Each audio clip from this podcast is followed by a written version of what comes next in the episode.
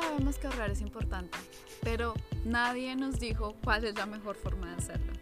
En este vídeo te voy a compartir tres pasos para que sepas cómo ahorrar de la manera adecuada.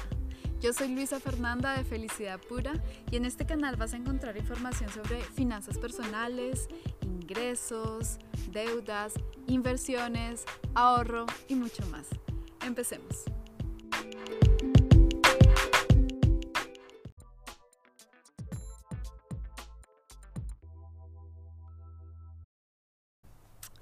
Y llegó el momento de confesar. La primera vez que empecé a ahorrar fue cuando logré pagar mis tarjetas de crédito. Y si no has visto el video que subimos la semana pasada, hablamos acerca de los mejores tips para usar una tarjeta de crédito porque yo estaba tan endeudada que no tenía dinero para ahorrar. Para ser honesta, la felicidad más grande fue el día en que me di cuenta que tenía tanta plata en mi cuenta porque no tenía que pagar más tarjetas y que podía al final ahorrar ese dinero para lograr cumplir mis sueños. ¿Cuáles eran mis sueños? Irme al exterior a estudiar. Lo logré, así que tú también puedes hacer tus sueños realidad.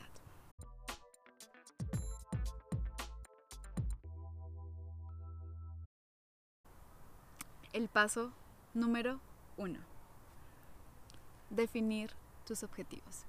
Los objetivos no es nada diferente que tus sueños y puedes soñar grande. ¿Quieres viajar por el mundo? Es posible.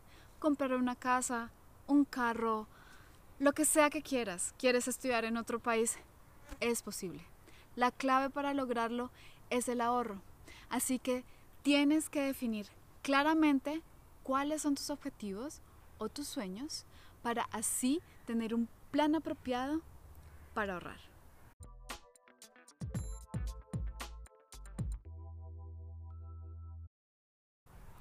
El paso número 2 está estrechamente relacionado con el paso número 1 y se trata de definir el horizonte de tus sueños o de tus objetivos. Acá voy a intentar mantenerlo corto, así que por favor escríbeme en los comentarios si quieres que profundice más en alguno de los temas que voy a tocar en este paso.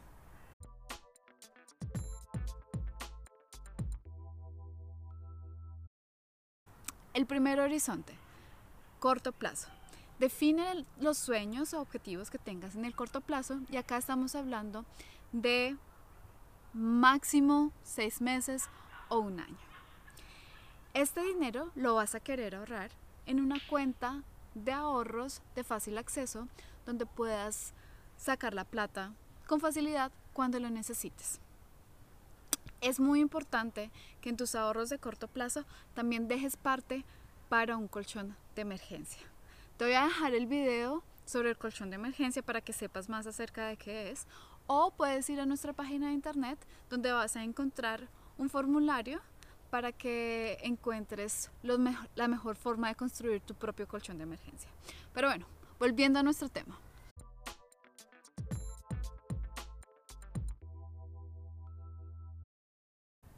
El mediano plazo va entre un año y dos, tres, de pronto cinco años. Y acá entran cosas como viajes, de pronto una remodelación en tu casa o algo que quieras comprar, de pronto un carro o algo que en realidad necesites que cueste bastante dinero, entonces vas a querer em, ponerlos en tu cuenta de mediano plazo. ¿Cuál es la diferencia?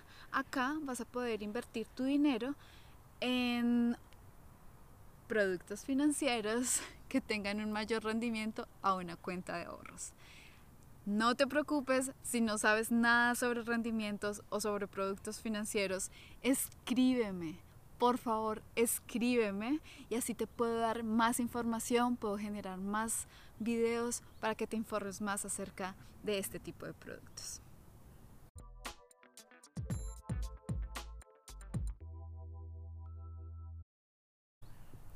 Terminamos claramente con el horizonte de largo plazo. Y acá, como te puedes imaginar, estamos hablando de 5, 6, 10, 20, 30 años de tu pensión o de la plata que le quieras dejar a tus hijos.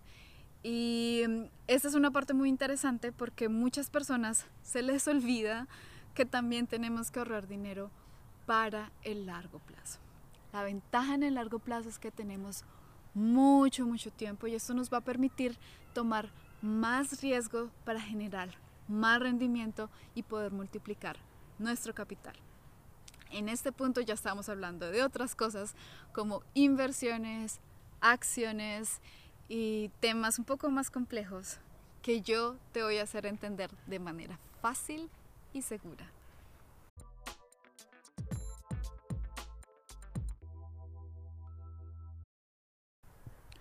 Paso número 3. Cero estrés. Da un paso a la vez.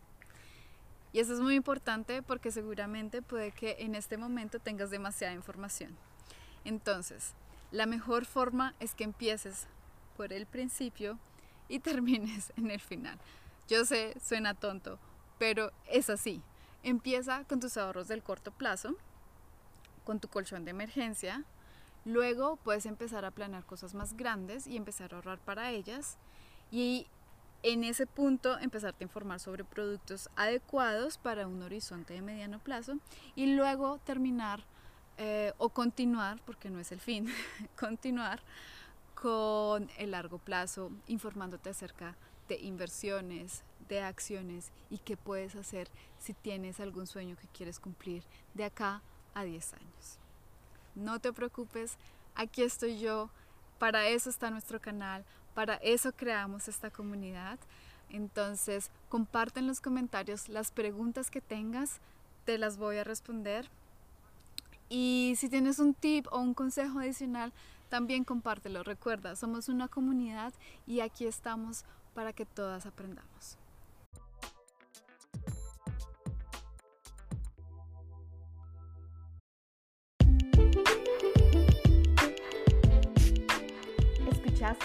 Mujeres en Finanzas, el podcast?